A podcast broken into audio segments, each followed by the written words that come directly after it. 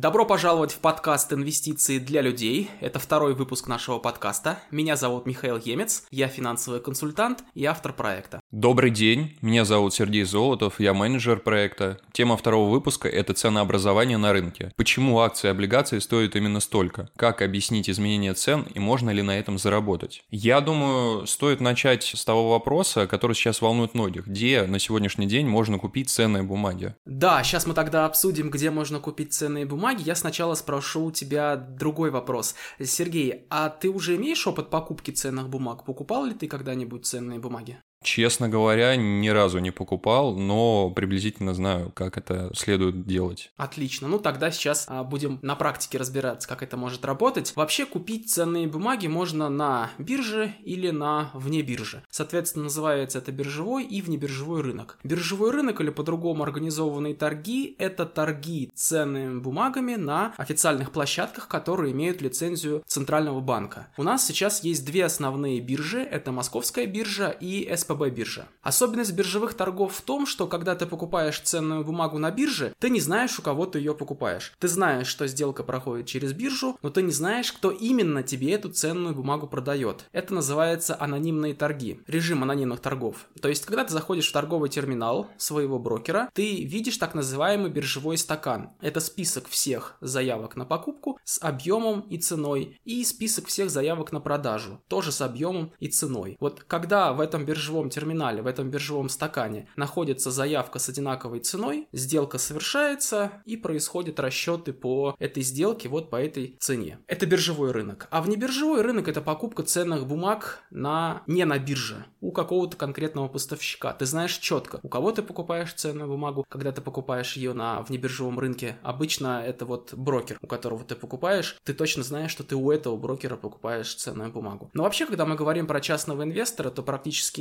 всегда сделки проходят на биржевом рынке, то есть либо на московской бирже, либо на Санкт-Петербургской бирже. Бывает так, что одни ценные бумаги торгуются и там, и там. И когда ты ее покупаешь через терминал, ты потом брокерский отчет от своего брокера сможешь посмотреть и увидеть, где именно эта ценная бумага была куплена. Там, я не знаю, условно акции компании Apple. Они торгуются и на московской бирже, и на СПБ бирже, и на некоторых других биржах. Там наверняка они торгуются на Нью-Йоркской, на лондонской бирже. То есть технически раньше мы могли делать сделки сделки там, хотя сейчас в связи с санкциями, которые против нас ввели, а, торги иностранными акциями сильно ограничены, выход на западные биржи приостановлен. На московской бирже торги иностранными компаниями не проводятся за иностранную валюту и за рубли, а на Санкт-Петербургской бирже можно купить иностранные компании только за доллары, то есть торги за евро там пока не проводятся. Ну, я думаю, что эта ситуация временная, и в ближайшее время эта ситуация наладится. Михаил, а есть какая-то разница между московской биржей и СПБ биржей принципиально принципиальная разница? Принципиальной разницы нет. То есть и там, и там идут торги в нормальное время. И в идеале на всех биржах должна быть примерно одинаковая цена. Может быть какие-то незначительные расхождения там из-за каких-то локальных неэффективностей в ценообразовании, но в принципе принципиальной разницы нет, и цена будет э, примерно одинаковая на одну и ту же ценную бумагу на всех биржах в нормальных условиях. Еще раз подчеркну, то есть не, не будет так, что на одной бирже компания Apple акция стоит 200 долларов, на другой бирже она стоит 150, а на третьей бирже 170. Нет, такого не будет. То есть, если какая-то ценная бумага торгуется на 200, за 200, то на другой бирже она будет плюс-минус за эти же деньги торговаться. То есть, для тебя, как для инвестора, вообще без разницы, где ты эту ценную бумагу покупаешь. Для тебя важно, за какую цену ты ее покупаешь. И вот об этом мы будем сегодня более подробно говорить.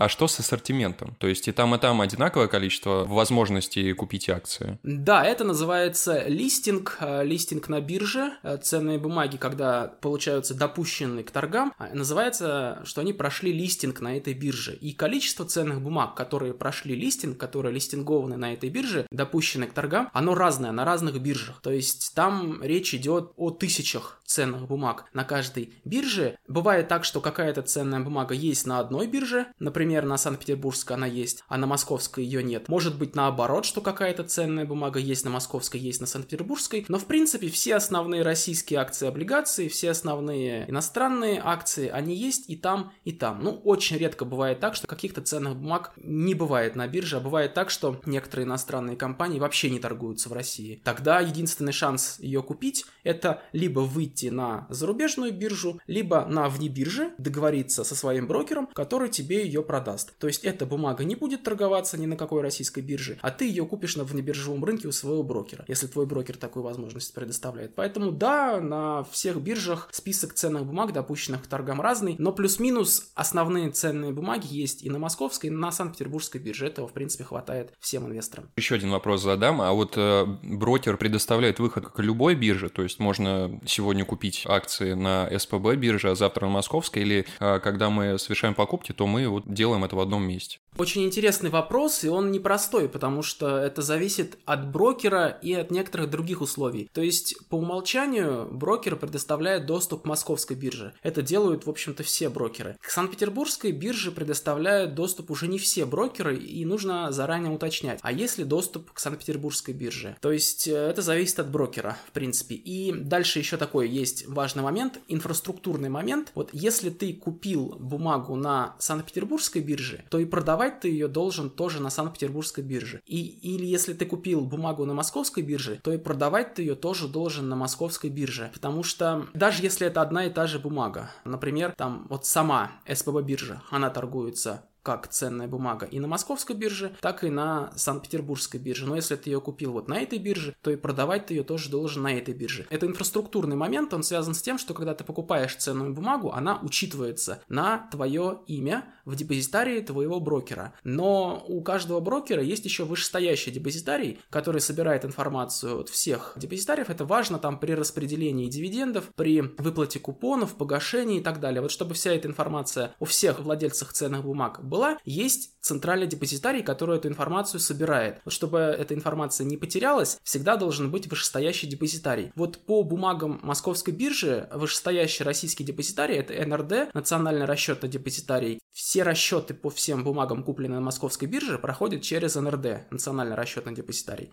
А вышестоящий депозитарий для Санкт-Петербургской биржи это Best Efforts Bank. Все расчеты по бумагам, купленные на Санкт-Петербургской бирже, проходят через Best Efforts Bank. Это такие технические моменты, вот сейчас в них э, вникать э, не надо, но главное, что нужно понимать, что в принципе, если ты покупаешь бумагу на этой площадке, то и продавать ты ее тоже будешь на этой же площадке. С этим мы с тобой разобрались. Тогда, может быть, поговорим о том, как устанавливаются цены на облигации. Да, это такой очень большой интересный вопрос. Э, вот в прошлом выпуске мы уже поговорили, что облигации это долговые ценные бумаги. То есть, когда ты покупаешь облигацию, ты даешь деньги в долг компании или государству, которые эту облигацию выпустили. У облигации есть четкие параметры. Срок до погашения, то есть тот день, когда облигация будет обменена обратно на деньги, то есть погашена. И у облигации есть купон, какая-то фиксированная плата за пользование деньгами. Этот купон выплачивается периодически, там 2 или 4 раза в год. Вот этот купон и составляет доходность по облигации. Также доходность по облигации может составлять курсовая разница. Например, если ты покупаешь облигацию дешевле, чем потом она будет погашаться, или дешевле, чем ты ее покупаешь. Давай рассмотрим это на конкретном примере. Вот есть облигации федерального займа, ОФЗ, выпуск 26209. Это государственная облигация, то есть Российская Федерация выпускает эту облигацию и занимает таким образом деньги у инвесторов. Вот эта облигация ОФЗ погашается 20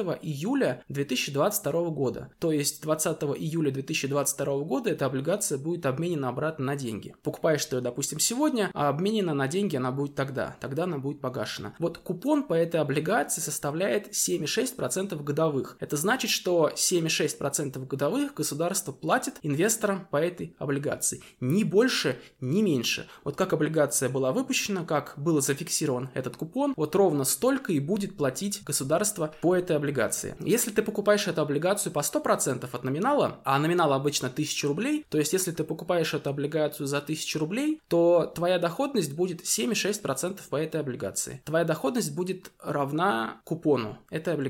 Но что, если ты не хочешь инвестировать в облигацию под 7,6%? Если ты считаешь, что это очень маленькая доходность. Вот сейчас, например, депозит в банке дает доходность выше, и ты не хочешь инвестировать в облигацию, ты не хочешь покупать ОФЗ и получать доходность 7,6%. Вот здесь очень важное понятие появляется. Это требуемая доходность. Требуемая доходность – это та доходность, на которую ты согласен, когда инвестируешь в эту облигацию, когда покупаешь эту облигацию. Например, если твоя требуемая доходность от этой облигации выше, чем купон, например, ты хочешь получать по этой облигации 10% доходности, ты должен купить эту облигацию дешевле, чем 100% от номинала. То есть часть доходности придет от купона 7,6 годовых, а часть доходности придет от разницы между ценой покупки и ценой погашения. Вот в данном конкретном случае, если ты хочешь получать по этой облигации 10% годовых, тебе нужно купить ее по 99,6% от номинала, то есть за 996 рублей. Соответственно, если ты купишь эту облигацию дороже, чем номинал, то твоя доходность будет ниже, чем купон, то есть даже ниже, чем 7,6%. Вот такое правило работает для самых простых облигаций с фиксированным купоном. Но есть некоторые другие виды облигаций, облигации с более сложные облигации с переменным купоном, облигации с плавающим купоном. Например, есть такие интересные облигации, которые привязаны к инфляции. То есть по ним купон заранее неизвестен, но зафиксировано, что купон будет больше, чем официальная инфляция. Например, там официальная инфляция плюс 1 или плюс 2%. То есть ты не знаешь заранее, какая будет доходность, ты не знаешь заранее, какой будет купон, но ты знаешь, что купон и доходность будут выше, чем инфляция. Это очень удобно и интересно. А я вот что хотел спросить, мне, мне не ясно, как купить облигацию которая будет стоить дешевле номинала. Вот ты говорил, что если мы покупаем облигацию за 1000 рублей, то у нас, э, значит, доход 7,6%. А как ее купить за 996 рублей? Помнишь, в первом вопросе мы с тобой обсуждали, где торгуются облигации и как они торгуются? Вот там мы с тобой поняли, что облигация может торговаться, например, на московской бирже. Торгуется она через эту биржу, есть стакан заявок на покупку и на продажу. Соответственно, ты заходишь в терминал своего брокера и видишь, что это облигация облигация сегодня торгуется по 950 рублей. Вот если ты ее купишь за 950 рублей, а номинал у нее 1000 с купоном 7,6, это значит, что твоя доходность будет больше, чем 7,6%. Соответственно, ты можешь выставить в терминал свою цену. Ты можешь выставить заявку с ценой 1100 рублей, либо ты можешь выставить заявку с ценой 990 рублей или 995. С любой ценой ты можешь выставить туда заявку. Так что, если в этом биржевом стакане есть противоположная заявка с такой же ценой или с ценой не хуже, ты эту цену получишь, заявки встретятся и сделка произойдет. То есть доходность свою по облигации ты регулируешь тогда, когда выставляешь заявку с конкретной ценой. При этом, вот э, по факту каждый отдельный инвестор,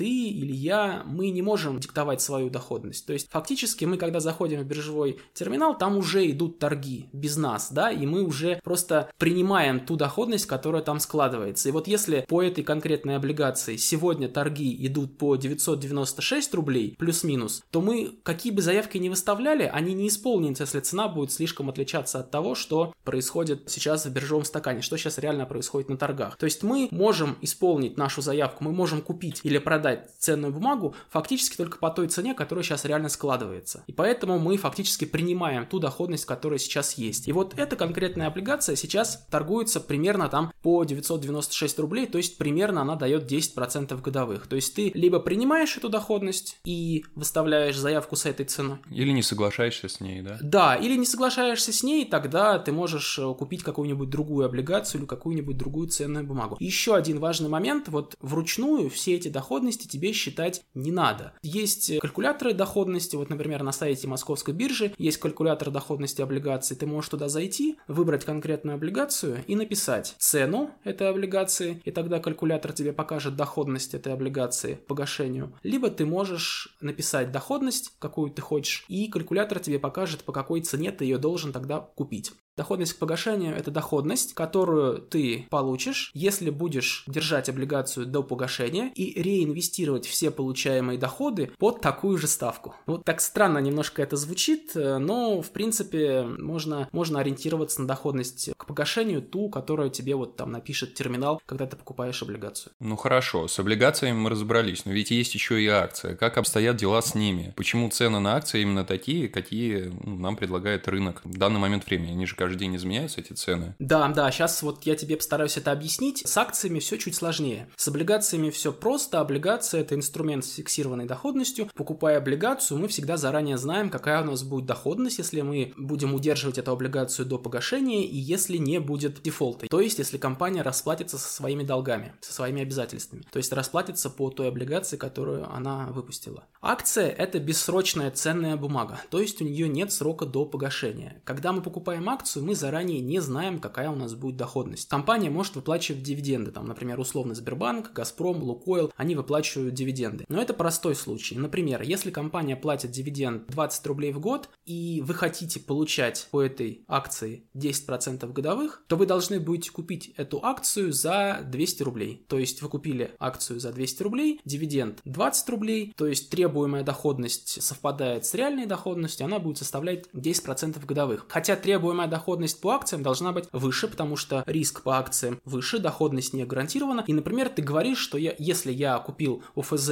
и у меня там доходность 10%, да, то я хочу еще инвестировать в акции и получать более высокую доходность, например, 12%. Ты знаешь, что дивиденд по ней 20 рублей, а доходность ты хочешь получать 12%, тогда арифметически цена акции должна быть 167 рублей. Вот если ты покупаешь цену акции за 167 рублей, дивиденд будет платиться 20 рублей, тогда фактическая доходность будет равна требуемой доходности 12%. Но дивиденды по акциям в будущем, они не гарантированы. Некоторые компании вообще не выплачивают дивиденды. Когда покупает акцию, инвестор должен спрогнозировать, какие будут э, будущие чистые прибыли компании от сегодняшнего дня до бесконечности в будущее. И привести эти будущие чистые прибыли к сегодняшнему моменту времени. То есть дисконтировать эту будущую прибыль на требуемую ставку доходности. Вот сейчас это звучит довольно сложно. Есть чисто арифметические методы, которые позволяют это сделать. На слух это сложно воспринимать. Но главное, что тебе нужно сейчас понять, будущие прибыли этой компании, они будут э, в будущем, и чем дальше они будут в будущем от сегодняшнего дня, тем меньше они влияют на сегодняшнюю цену. И если будущие чистые прибыли будут а, точно такими, как мы их спрогнозировали, когда думали, какая должна быть цена у этой акции, то покупка по сегодняшней цене обеспечит нам требуемую ставку доходности. Вот э, все это работает так в теории, да, когда мы это даже можем спрогнозировать там в Excel, построить какую-то модель, посчитать это четко, чисто, количественно, арифметически, но жизнь такая штука, что и бизнес, что там что-то постоянно происходит, и реальность не совпадает с планом. То есть те чистые прибыли, которые мы нарисовали, те чистые прибыли, которые мы представили, они никогда, никогда не будут совпадать с реальностью, потому что э, ситуация в мире постоянно меняется, и будущие чистые прибыли компании изменяются. У компании в будущем могут быть вообще одни убытки. Тогда цены сегодняшние начнут снижаться. Инвесторы будут соглашаться покупать эту акцию по более низкой цене. Соответственно, если у компании дела идут хорошо, если будущие чистые прибыли компании становятся больше, то и сегодняшняя цена становится больше. То есть, Почему постоянно цены на акции меняются? Потому что постоянно появляется новая информация о том, какими будут чистые прибыли компании в будущем, и это влияет на то, какие, какая цена у компании сегодня. Вот, например, против условного Сбербанка или против ВТБ ввели санкции. Слышал об этом? Да, конечно, слышал. Сейчас Сбербанк не работает в странах Европы, расплачиваться картами нельзя. И еще не торгуется на биржевых площадках. Да, совершенно верно. И вот если сейчас нельзя расплатиться с карты ВТБ картой Сбербанка за границей, это значит, что ВТБ и Сбербанк не может брать свою комиссию за проведение этих операций. Соответственно, будущие чистые прибыли компании стали меньше. Или если компания не может расплачиваться в иностранной валюте, она не может оказывать эту услугу своим клиентам, это значит, она не может получать доходность от этого. Это значит, что будущие чистые прибыли у компании, у этого банка стали ниже. Это значит, что сегодняшняя цена должна стать ниже. Вот примерно так это и работает. То есть, если у компании дела в будущем будут идти хорошо, у нее будут высокие чистые прибыли, сегодняшняя цена должна расти. И наоборот, если дела будут идти в будущем у компании хуже, и появляется какая-то информация, которая предопределяет то, что в будущем дела у компании будут идти плохо, сегодняшняя цена начинает падать. Как же мне оценить все эти будущие чистые прибыли?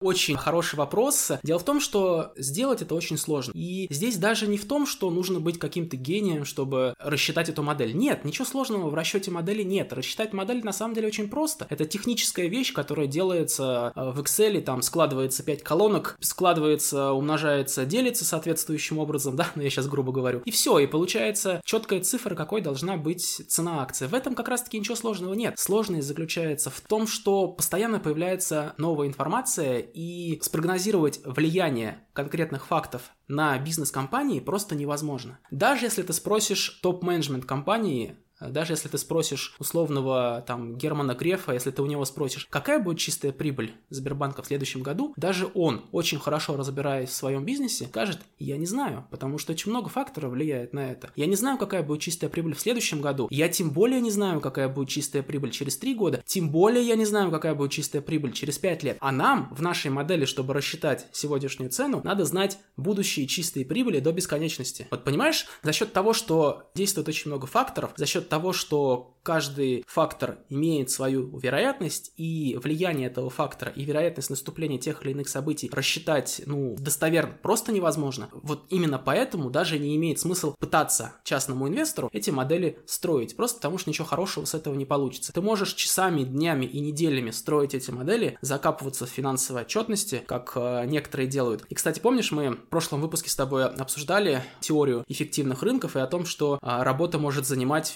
все время, которое ты на нее выделяешь. Это закон Паркинсона. Вот и здесь это тоже работает так. То есть для частного инвестора это означает, что даже и не надо пытаться рассчитать чистой прибыли компании. Сегодняшняя цена на активы для частного инвестора, она достаточно точна, чтобы ее просто принять и проинвестировать в этот актив и в другие активы там в соответствии со своими финансовыми целями. То есть теория эффективного рынка а, гласит о том, что сегодняшние цены отражают всю доступную информацию. Вот если стоит сегодня эта облигация столько, а эта акция столько, а другая акция столько, это означает, что рынок коллективно уже все эти модели построил, уже рассчитал вероятность наступления будущих событий и своими действиями отразил в сегодняшних ценах будущие перспективы акций компании. Поэтому я рекомендую даже не пытаться вот угадывать движение рынка. Я настаиваю на том, что рынки эффективны, и сегодняшняя цена, она отражает будущие перспективы компании, и поэтому можно просто инвестировать в активы по сегодняшним ценам. А на какое время рассчитывать, когда ты покупаешь акции и облигации? То есть, э, грубо говоря, сегодня я покупаю акцию, и вот через три месяца я смогу разбогатеть на этом.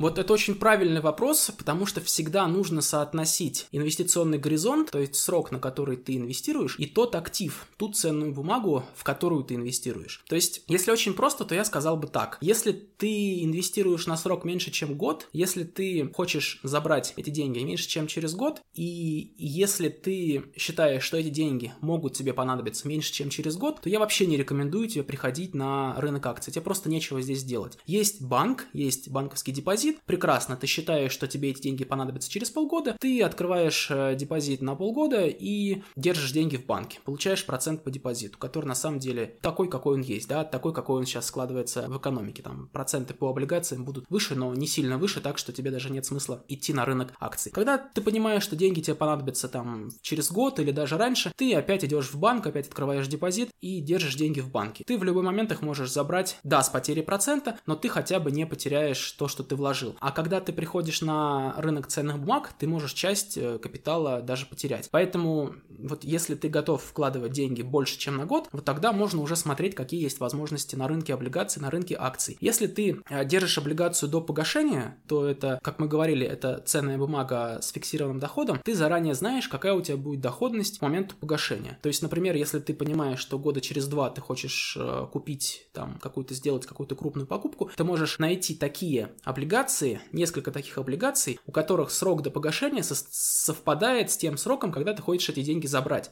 с рынка и потратить там на то, на что ты их копишь. Вот ты такие облигации покупаешь и инвестируешь в них. А вот акции – это бессрочные ценные бумаги, да, то есть доходность по ним не гарантирована, они никогда не погашаются, и вот именно поэтому инвестировать в акции нужно на более длинный срок, как минимум 3 года, лучше 5 лет и больше. То есть вот только если твой инвестиционный горизонт 5 лет. И больше, если ты там инвестируешь на какие-то отдаленные цели, вот только тогда ты можешь покупать спокойно, уверенно, можешь покупать акции, инвестировать э, в портфель акций. Мы будем позже более подробно говорить о том, как формировать портфель, какие акции, облигации выбирать. Но сейчас ты должен понять, что если ты инвестируешь на срок от 5 лет, ну хотя бы на срок от 3 лет, тогда имеет смысл заниматься инвестициями в акции. Если ты инвестируешь на срок меньше 3 лет, тогда в акции лучше вообще не смотреть, потому что могут происходить э, кризисы и цены ценные акции могут очень резко упасть. Вот, например, если посмотреть то, что произошло в феврале 2022 года, российский рынок упал там на 30-40, по некоторым ценным бумагам 50%. Вот представь, да, ты пришел в начале 2022 года на рынок, у тебя была какая-то финансовая цель, а, например, там а, поехать в отпуск летом. Ты вложил там какую-то сумму в феврале 2022 года в надежде на то, что они у тебя на фондовом рынке подрастут. А произошло то, что произошло. Ты потерял там чуть ли не половину своего капитала. Вот это как раз тот случай, который показывает, что если у тебя инвестиционный горизонт меньше, чем год, просто не надо приходить на рынок ценных бумаг, тебе просто нечего здесь делать. Ты прекрасно пойдешь в банк, прекрасно получишь там доходность, конечно, ниже, чем ты мог бы получить в нормальных условиях на фондовом рынке, но при инвестиционном горизонте меньше, чем год, депозит банковский – это очень хорошее, самое лучшее решение. Вот если бы ты хотел, да, какую-то крупную покупку сделать летом и в феврале 2022 года положил бы деньги в банк, ты бы прекрасно себя чувствовал, твои деньги работали в банке, и ты получал бы невысокую, но доходность и твои сбережения были бы защищены от риска того, что ты вот столкнешься с каким-то кризисом. Когда мы покупаем облигации, ситуации. У нас же есть э, риск, э, связанный с дефолтом. Вот дефолты, они вообще часто встречаются? Я как раз тоже об этом хотел поговорить. Вот как оценить риск дефолта? Риск того, что компания не исполнит свои обязательства. Вот есть, конечно, четкие математические модели, которые позволяют, собрав там кучу информации обработать, обработав кучу этой информации, понять, выполнит ли компания свои обязательства или нет. Но частному инвестору делать это не нужно, потому что есть кредитные рейтинговые агентства, которые профессионально занимаются тем, что оценивают вероятность дефолта. И они всем компаниям, всем выпускам ценных бумаг, если компания их об этом попросила, присваивают рейтинг. То есть кредитно-рейтинговые агентства оценивают вероятность дефолта по этой компании, по этой ценной бумаге и присваивают рейтинг либо компании, либо выпуску ценных бумаг. Чем выше рейтинг, тем ниже вероятность того, что компания допустит дефолт. Обанкротится. Да. Там есть несколько рейтинговых агентств, есть там мировые рейтинговые агентства, такие как S&P, Fitch, э, Moody's, есть российские рейтинговые агентства, такие как Эксперт РА, АКРА, национальное рейтинговое агентство, кажется, как-то так оно называется. У них есть свои шкалы шкалы рейтингов. Их не нужно запоминать, главное понять, как эти шкалы работают. Работают они следующим образом. Чем выше буква рейтинга, тем выше рейтинг, тем ниже вероятность дефолта. И чем больше букв в этом рейтинге, тем лучше, тем ниже вероятность того, что будет дефолт. Например, три буквы A в рейтинге – это самый высокий рейтинг. Это значит, что вероятность дефолта самая низкая. Две буквы A – это рейтинг пониже, вероятность дефолта пониже. А рейтинг одна буква A – это вероятность дефолта еще чуть выше, рейтинг еще чуть ниже. Три буквы B, две буквы B, одна буква B. Там еще может быть буква C и буква D. Вот буква D это самый худший рейтинг. Это, это вероятность того, что дефолт уже практически состоялся. Да, вот буква D это значит по сути дефолт, но даже если рейтинг D, это все равно не значит, что дефолт будет со стопроцентной вероятностью. Я сейчас могу ошибаться с точными цифрами, здесь важно понимать порядок. Но, например, если у компании или у выпуска ценных бумаг рейтинг D, это означает, что на горизонте один год вероятность дефолта, ну, процентов 50. То есть даже не 100. То есть даже если ты держишь облигацию с рейтингом D, это значит, что на горизонте один год не факт, что еще совершится дефолт. Вот. Но тебе главное что понимать, что чем выше рейтинг, тем выше буква, чем больше букв в этом рейтинге, тем лучше. И смотри, вот все, что с рейтингом A, 2A и 3A, это хороший инвестиционный рейтинг, вот такие облигации можешь смело покупать, и дефолт тебя наверняка не коснется. Все, что ниже, уже, уже сомнительно. Причем смотри, что еще важно понимать. Чем ниже рейтинг, тем выше вероятность дефолта. Это значит, тем выше будет доходность по этим ценным бумагам. Вот, например, облигации государственные, ОФЗ, у них сейчас доходность порядка 10%. У таких облигаций рейтинг, как ты думаешь, какой? Я думаю, 3А или 2А. 3А.